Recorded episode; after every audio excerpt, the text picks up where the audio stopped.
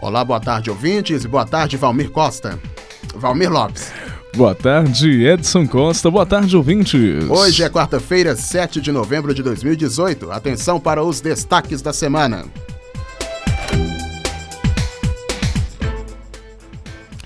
Jair Bolsonaro começa a se movimentar com a sua equipe de transição. E Romeu Zema também divulga os nomes de sua equipe. Defesa de Lula faz novo pedido de liberdade após Sérgio Moro aceitar convite ao Ministério da Justiça. Bolsonaro diz que vai transferir a embaixada brasileira em Israel. Egito reage às declarações de Bolsonaro e adia visita oficial do Brasil. Polícia Federal prende o presidente da estatal que administra o Porto de Santos. Bovespa fecha acima dos 89 mil pontos e atinge novo recorde. Bem-vindo, Política na Rede está no ar com a apresentação de Edson Costa e Valmir Lopes.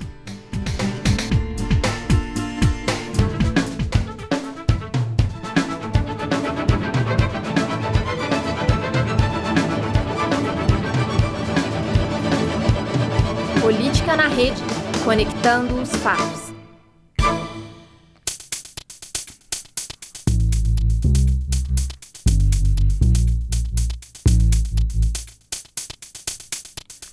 Agora são 5 horas e 22 minutos. Acompanhe a partir de agora os principais assuntos políticos da semana. Falamos ao vivo do Laboratório de Áudio da PUC Minas na unidade São Gabriel, em Belo Horizonte. O juiz Sérgio Moro aceitou na última quinta-feira o convite do presidente eleito Jair Bolsonaro para ser ministro da Justiça do novo governo. A confirmação veio por meio de uma nota divulgada por Moro após uma reunião na casa de Bolsonaro na Barra da Tijuca. Na nota, Moro diz que vai deixar novas audiências da Operação Lava Jato. Ele era responsável pela operação na primeira instância. Moro disse que a operação vai continuar em Curitiba, com juízes locais. A reunião entre o juiz e o presidente eleito durou cerca de uma hora e meia. Logo após a reunião, Bolsonaro publicou no Twitter a confirmação do acordo.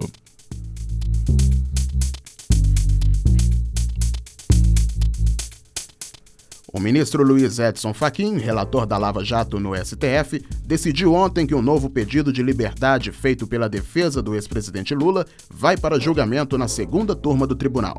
A defesa de Lula afirma que o juiz Sérgio Moro foi parcial na condenação do petista e na condução dos outros processos. O argumento já foi utilizado em outros habeas corpus em favor de Lula todos rejeitados pela Justiça. Mas agora foi repetido com base na decisão de Moro de aceitar o convite de Bolsonaro para assumir o ministro da Justiça a partir de 2019.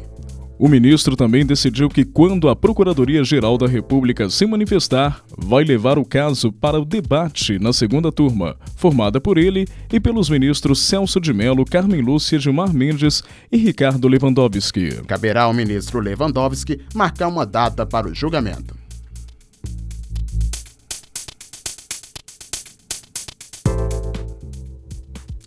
Romeu Zema, o governador eleito em Minas, divulgou na última quinta-feira o nome da sua equipe de transição. A coordenação ficará a cargo de Matheus Simões, vereador do Partido Novo em Belo Horizonte, eleito em 2016.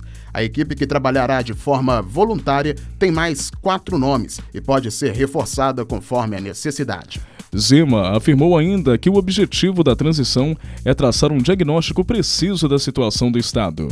Minas Gerais decretou o estado de calamidade financeira em 2016 e, desde então, atrasa pagamentos a funcionários públicos. O ex-candidato do Novo ao Senado em Minas, Rodrigo Paiva, fará parte da equipe de transição, assim como a advogada Luciana Lopes, que é servidora da Assembleia e concorreu ao cargo de deputada federal pelo Novo e foi responsável pelo programa de governo de Romeu Zema. O quarto nome é Victor Jarizo Becho empresário especialista em gestão empresarial.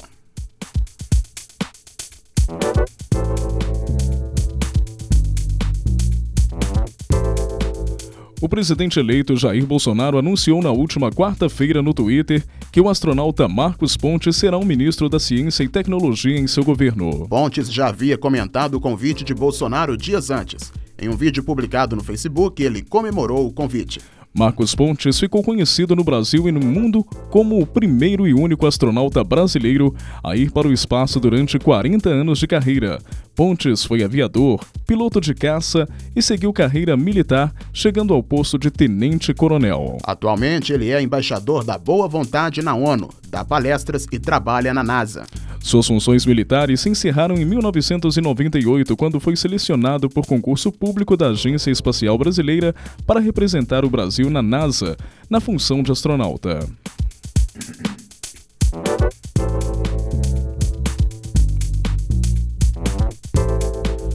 José Alex Oliva, presidente da Codesp, a Companhia Docas do Estado de São Paulo, foi preso na última quarta-feira. A Codesp é uma estatal ligada ao Ministério dos Transportes, que administra o Porto de Santos. Oliva foi preso na Operação Tritão, que apura a suspeita de fraude em licitação e corrupção em contratos da estatal de 37 milhões de reais. Além do presidente, seis pessoas foram presas e 20 mandatos de busca e apreensão foram cumpridos em São Paulo, Santos, Barueri Barueri, Guarujá, Rio de Janeiro, Fortaleza e Brasília. A juíza viridiana Gracia Campos prorrogou a prisão do chefe da estatal e dos outros que estão presos temporariamente. As investigações apontam irregularidades em vários contratos que seriam realizados por meio de fraudes envolvendo agentes públicos e empresários ligados à estatal. Contratações antieconômicas e direcionadas aquisições desnecessárias e ações adotadas para simular a realização dos serviços estão entre as irregularidades.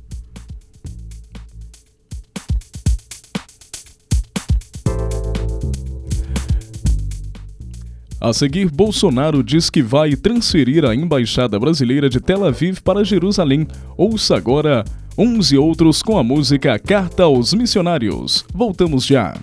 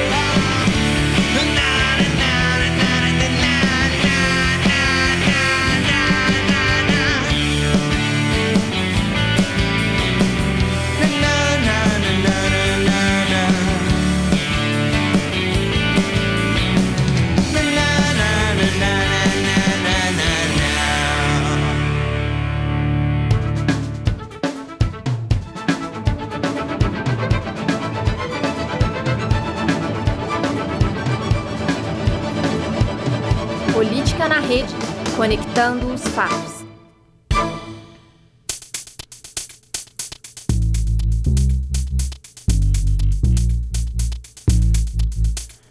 Agora são 5 horas e 32 minutos. Você ouviu no intervalo Carta aos Missionários, uns e outros. Então vamos lá, de volta com as notícias aqui do Política na Rede. Jair Bolsonaro disse em entrevista ao jornal Israel Rayon que o país tem o direito de decidir qual é a sua capital e afirmou que vai transferir a embaixada brasileira de Tel Aviv para Jerusalém. Durante a campanha eleitoral, o presidente eleito questionou a legitimidade da delegação diplomática palestina em Brasília. Já em relação ao apoio do futuro governo a Israel em fóruns internacionais, como as Nações Unidas, Jair Bolsonaro afirmou que o país pode contar com o seu voto na ONU. Os planos de Bolsonaro são vistos como um aceno para Trump e agradam a base evangélica, muito identificada com a tradição judaica.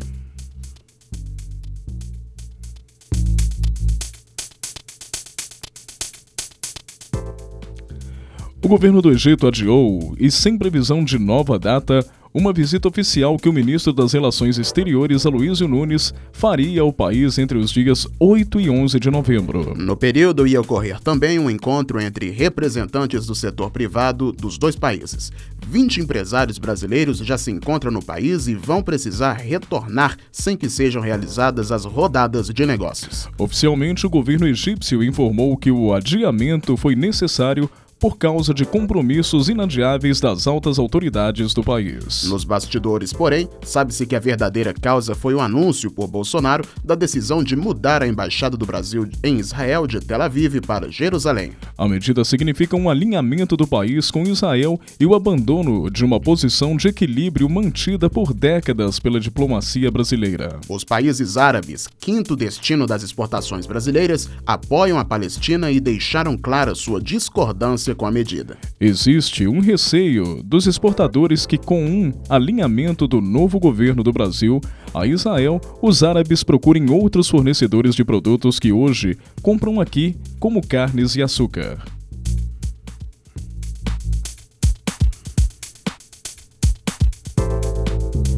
A equipe de transição para o governo Romeu Zema começou a atuar na cidade administra... começa a atuar na cidade administrativa amanhã. A primeira reunião já está agendada para o início da tarde desta quinta-feira, dia 8, com o secretário da Casa Civil, Marco Antônio Teixeira. A reunião vai discutir a folha de pagamentos e as dívidas deixadas de um ano para o outro.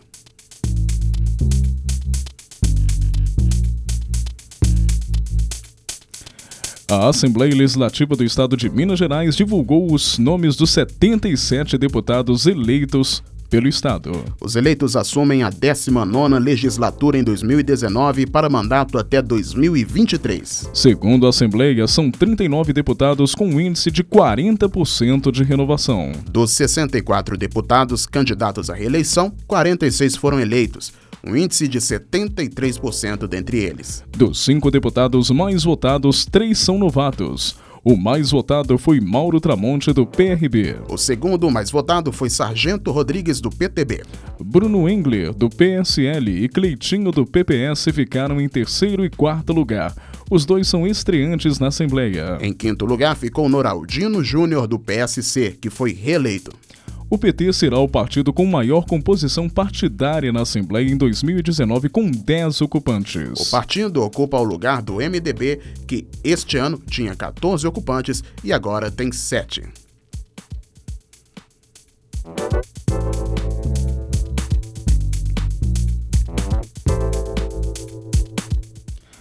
Ontem, terça-feira, dia 6 de novembro, o presidente eleito Jair Bolsonaro confirmou que tratará da aprovação da reforma da Previdência com o presidente Michel Temer. Ele já havia dito em entrevistas anteriores ter a esperança de que algo da reforma fosse aprovado ainda neste ano. Nesta terça-feira, Bolsonaro voltou a afirmar que o importante é que saia algo mais. Ele ressaltou que isso dependerá da vontade do legislativo. Políticos e autoridades se reuniram no Congresso nesta terça terça-feira, que foi ontem, para celebrar os 30 anos da Constituição brasileira. É a primeira vez que Bolsonaro vai ao Congresso depois das eleições de outubro. Em seu discurso, ele disse que a Constituição é o único norte da democracia. Paulo Guedes, futuro ministro da Economia de Bolsonaro, defendeu uma prensa no Congresso para que o atual texto da reforma da Previdência seja aprovado até o fim do ano. Caso o tempo se esgote, e o projeto não seja votado, a nova equipe econômica apresentará uma nova proposta de reforma, o que poderá atrasar a tramitação em um ano. Paulo Guedes pretende implementar um regime de capitalização, no qual a aposentadoria é feita através de poupança privada. Os detalhes do projeto ainda não foram revelados.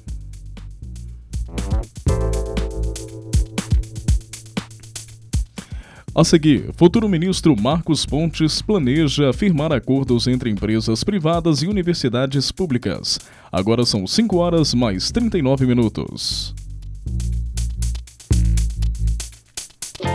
Em uma sociedade democrática, os meios de comunicação divulgam as informações necessárias para que o cidadão forme sua opinião e defina seu modo de agir. Nem sempre é fácil perceber a manipulação que se multiplica em períodos de campanha eleitoral a posição da notícia na página de um jornal, site ou revista. As cores ou tamanho das letras são usados para desviar a atenção do leitor. Cada palavra é cuidadosamente escolhida para forçar nas entrelinhas certa interpretação de uma notícia. Essa confusão intencional de informação e opinião constitui o principal mecanismo de manipulação de uma notícia: a desinformação. Dizendo as coisas pela metade, aspectos secundários são valorizados e fatos considerados inconvenientes são silenciados. Um mesmo acontecimento pode ser reinterpretado, distorcido ou tornado invisível. Um partido aparece como se fosse do bem e o outro do mal. Dessa forma, cria-se um salvador da pátria, enquanto o candidato adversário é o vilão. Nos meios de comunicação de massa, uma notícia falsa sendo repetida pode ser facilmente aceita como verdadeira e raramente é possível corrigir os danos criados por essa mentira. A grande mídia também produz fake news. Fique de olho.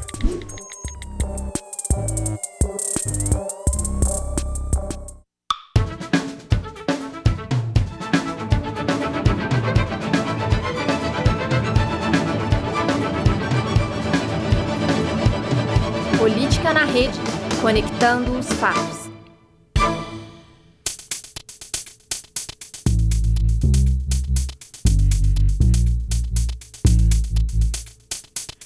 Muito bem, estamos de volta. Este é o Política na Rede que está trazendo os principais destaques políticos desta semana. Você ouviu no intervalo o áudio da série de vídeos sobre política, democracia e cidadania lançados pelo NESP, o Núcleo de Estudos Sociopolíticos da PUC Minas.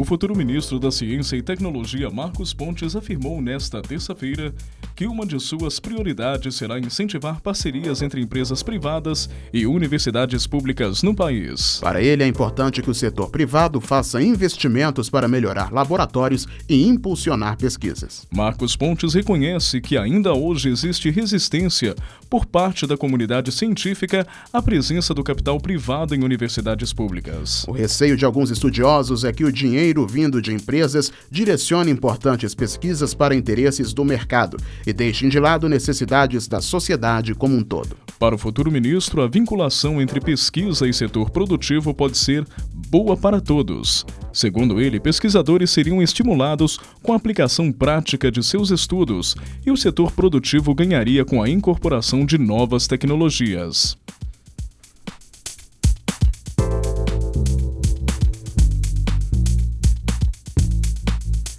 Segundo Antônio Bernardini, que é o embaixador da Itália no Brasil, o desejo do presidente eleito Jair Bolsonaro de extraditar o ex-ativista de extrema esquerda Cesare Battisti vai na mesma direção do governo italiano. Bernardini esteve na manhã desta segunda-feira, dia 5 de novembro, em visita na residência de Jair Bolsonaro. Permaneceu no local por cerca de uma hora após reunião do presidente eleito com o embaixador chinês Lin Jinzhangzhong. Ainda candidato, Bolsonaro havia declarado que, se eleito, extraditaria Batiste, que vive no Brasil desde 2004. Batiste foi condenado à prisão perpétua na justiça italiana pela morte de quatro pessoas na década de 1970 quando integrava o Partido Proletariados Armados pelo Comunismo. Em 2009, após pedido de extradição feito pelo governo italiano, o STF autorizou o seu envio ao país de origem, mas em 2010, o então presidente Lula, no último dia do seu governo, negou a medida. Em outubro do ano passado, o governo italiano refez o pedido. Uma semana antes, a defesa do italiano entrou com um pedido de habeas corpus no STF para impedir sua eventual extradição, deportação ou expulsão do país. O processo está sob a relatoria do ministro Luiz Fux e ainda não há previsão de decisões.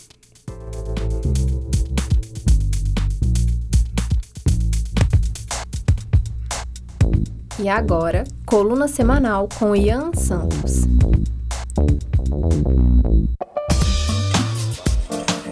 A transição de governo já começou. A primeira semana de Jair Bolsonaro como presidente eleito apresentou a nova configuração da esplanada dos ministérios. Com a fusão de pastas, ela será reduzida pela metade. Fazenda, planejamento, indústria e comércio serão fundidos. Sob o comando do economista Paulo Guedes, essas pastas formarão o Ministério da Economia.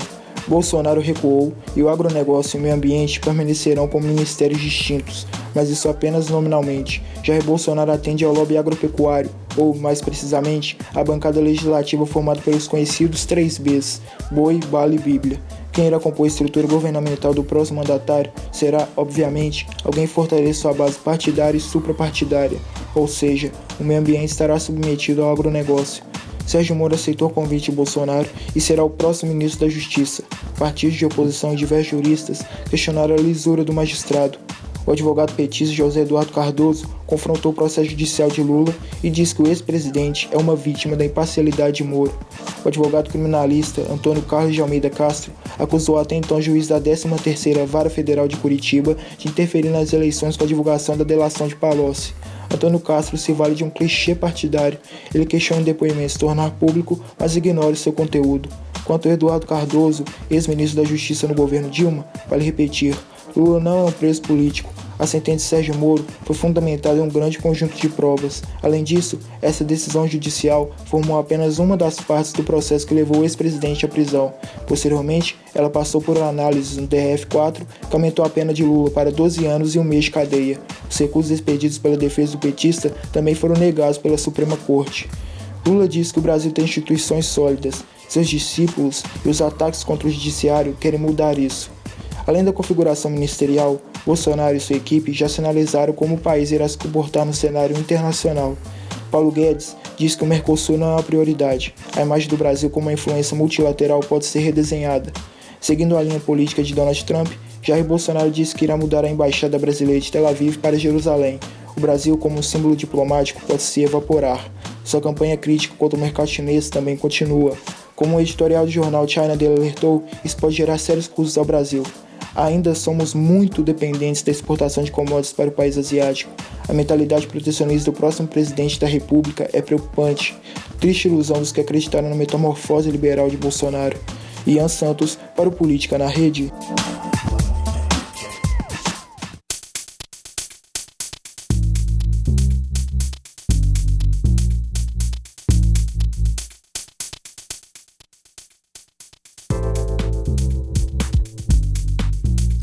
Muito bem, estamos de volta com Política na Rede, agora as notícias do mercado financeiro.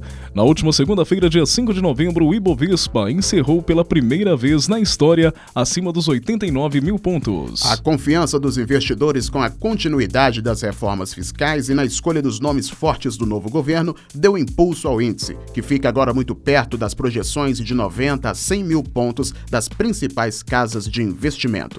Após ajustes, o índice Bovespa subiu 1,33% aos 89.598 pontos, na máxima do dia, e que também representa um novo recorde. Existe uma perspectiva relevante de que os estrangeiros voltem para a bolsa após a saída de recursos de 6 bilhões e 200 milhões de reais no mês passado.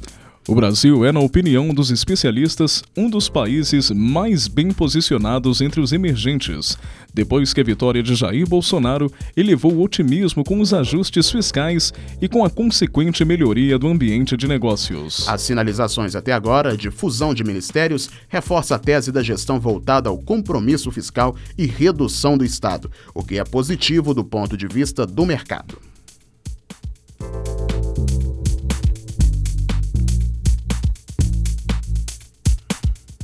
O dólar opera em alta nesta quarta-feira depois de recuar pela manhã. A moeda está cotada a R$ 3,782. O mercado está reagindo aos resultados das eleições legislativas que ocorreram ontem nos Estados Unidos e ao noticiário político nacional.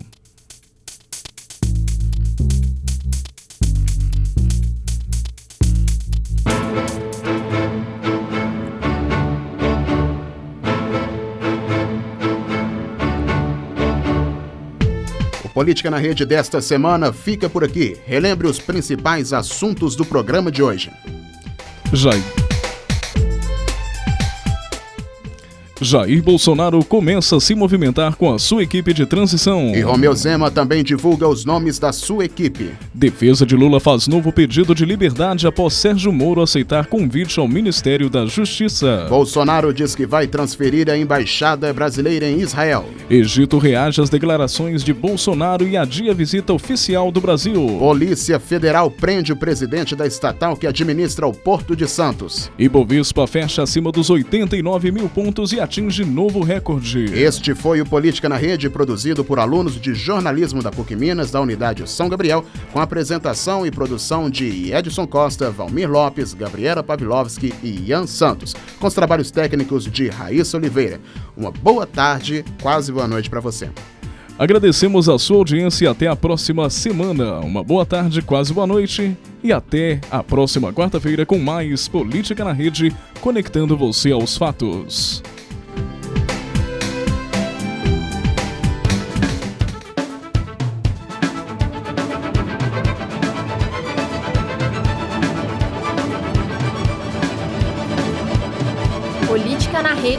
Conectando os fatos.